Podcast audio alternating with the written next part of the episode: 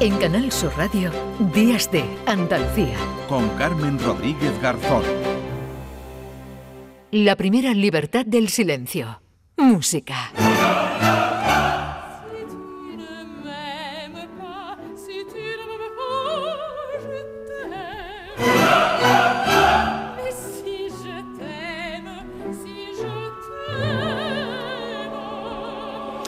Bueno, pues esto es empezar a lo grande, maestro José Manuel Gil de Galvez. ¿Qué tal? Muy buenos días. Buenos días, Carmen. Que nos quedamos el otro día con, más, con ganas de más, ¿verdad? De más ópera.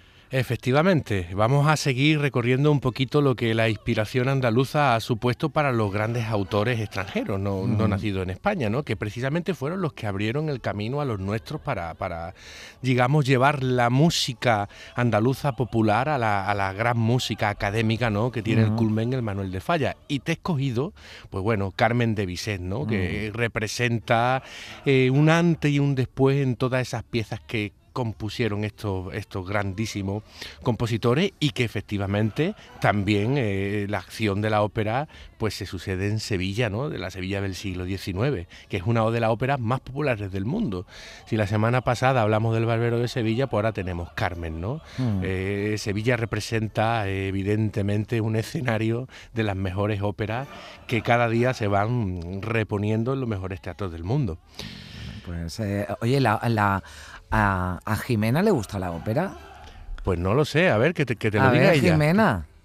Sí, me encanta. ¿Te encanta la ópera? Jimena Gil de Galvez, porque la saga continúa y también, ¿verdad? Es músico.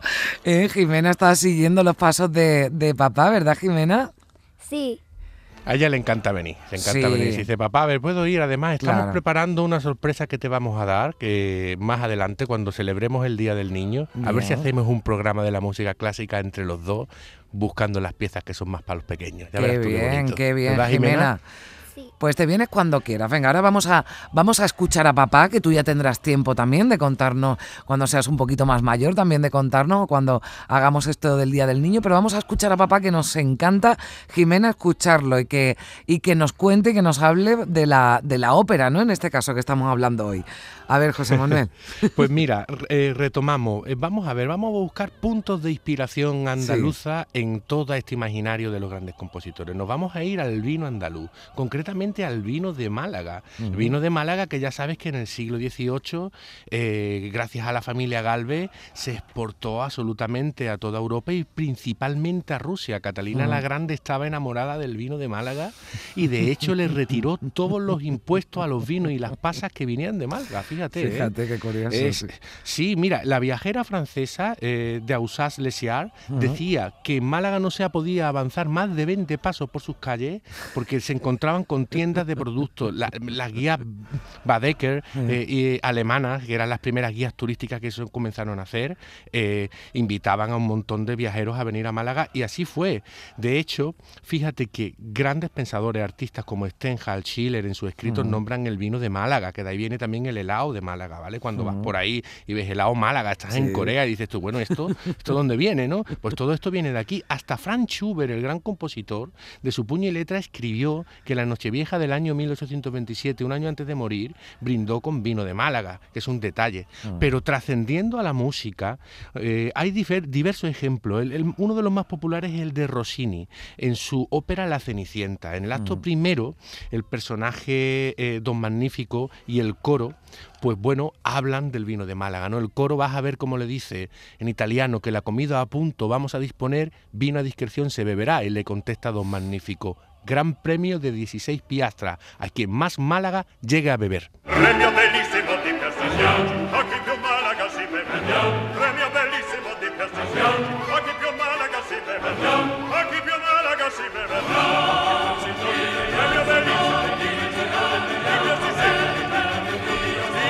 Magnífico. Son cosas que a lo mejor se nos pasa desapercibida. Alguien ha escuchado y dice, ¿por qué nombran a Málaga? Pues Gil de, Gil de Galvez nos lo cuenta, nuestro maestro nos lo cuenta y nos lo explica. Bueno, qué bueno. Gran premio de 16 piastra, quien más Málaga llegue a beber.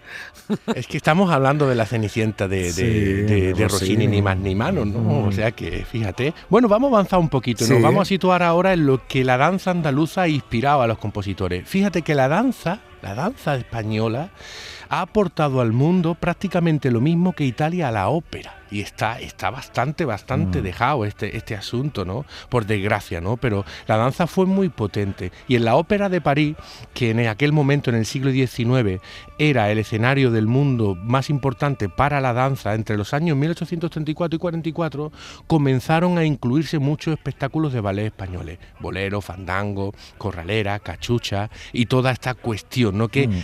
ahí, eh, justamente a la muerte del rey Fernando VII en 1833, es cuando comienza desde fuera a visualizarse lo español como andaluz y lo andaluz como algo muy exótico para llevarlo a la música culta. ¿no? En este caso fue Casimir Guide que hizo El Diablo Cojuelo y suena de esta manera en manos de Pablo López.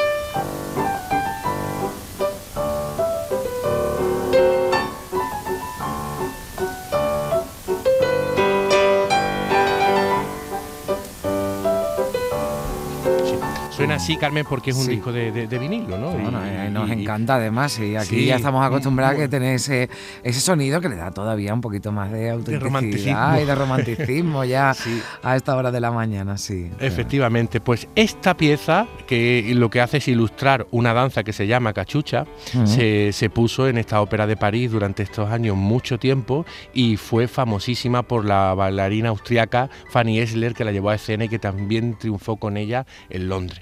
Bueno, esto otro motivo más, ¿no? Estos motivos que te estoy diciendo están en el germen de toda esa música que va a desembocar en Falla y en Albeni después, mm. ¿vale? Todo esto, lo que hablamos de Glinka en su día, todos estos compositores extranjeros que visitan España o bien se la imaginan, son los que nos van a poner en, la senda de lo que nosotros vamos a hacer después. Bueno, otro punto de vista, nuestros grandes virtuosos españoles. Mm. Manuel García, famoso cantante sevillano, Jesús del Monasterio, maravilloso violinista, cantabrosa, Arasate, Navarro, eran grandes virtuosos que empezaron a llevar nuestra música por Europa. Estamos hablando ya de la segunda mitad.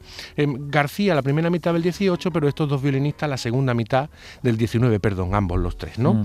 Y eh, digamos que empiezan a establecer un lenguaje musical muy andaluz con nuestro giro. De esto se enamoran compositores como Chabrier, Ricky Corsacó, Bizet, que lo hemos escuchado, o mm. Lalo. Lalo le compone a Sarasate la Sinfonía Española, que está basada en habanera y tango, ¿no? que mm. son básicamente danza eh, eh, de origen andaluz y que también tienen un componente hispanoamericano. Vamos a escuchar esta sinfonía española que se estrenó en 1875 de manos de María Dueña, la gran violinista motrileña.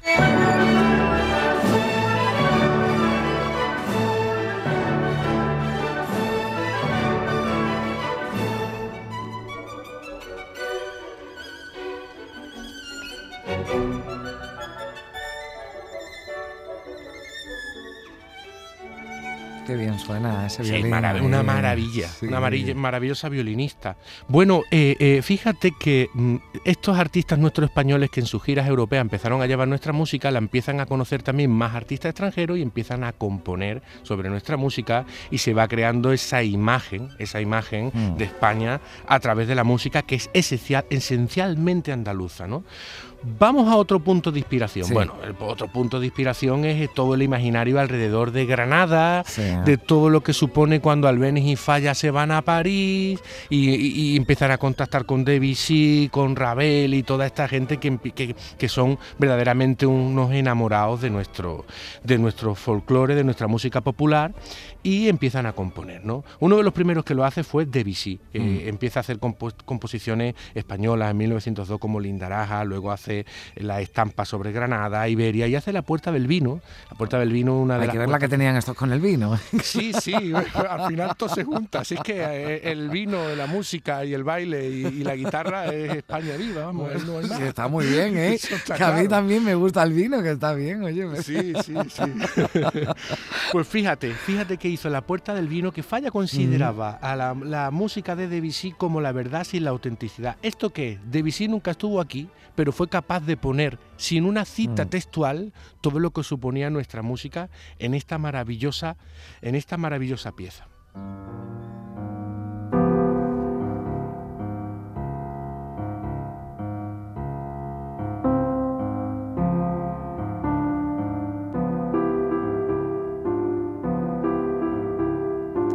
Tenía esa inspiración sin haber estado aquí, que bueno, pues seguramente tendría mucho que ver con el, con el vino también. bueno, ¿y qué más? Fíjate, logra hacer dentro de su estilo impresionista, pues meter una manera y hacerlo dentro de su armonía, porque Debussy es el primero que descifra la armonía de nuestros guitarristas flamencos. Es el primero que le pone, mm. que teoriza sobre ello realmente, ¿no? Entonces, un personaje muy, muy importante, obviamente. Luego, otro gran personaje amante de nuestra cultura que estuvo en España, gran amigo de Falla, fue Ravel, que compuso la famosa Rasodia española, que la estrenó con el pianista catalán Ricardo Viña, piano a cuatro manos, y que aquí lo vamos a oír en su movimiento feria, también en su estilo, pero que se nota también ese, ese, ese corazón fundamentalmente aquí sevillano.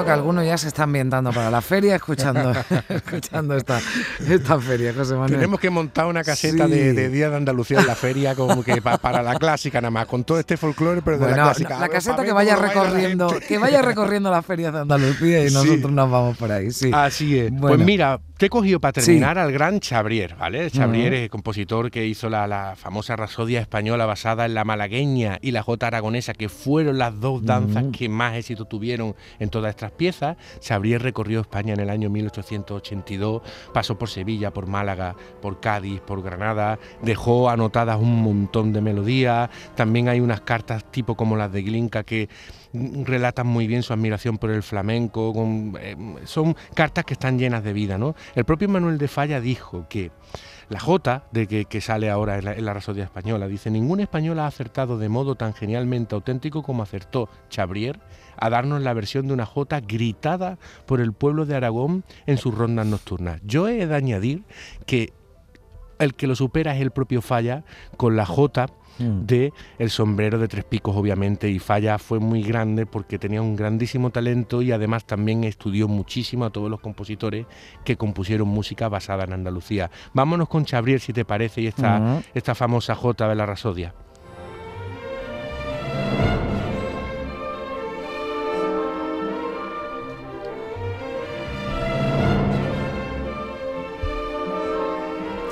Pues con esto que también suena, te digo hasta la semana que viene. José Manuel, Jimena, cuando quieras te vienes por aquí por la radio.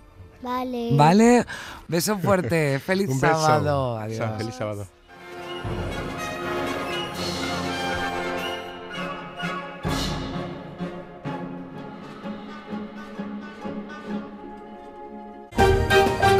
En Canal Sur Radio, Días de Andalucía.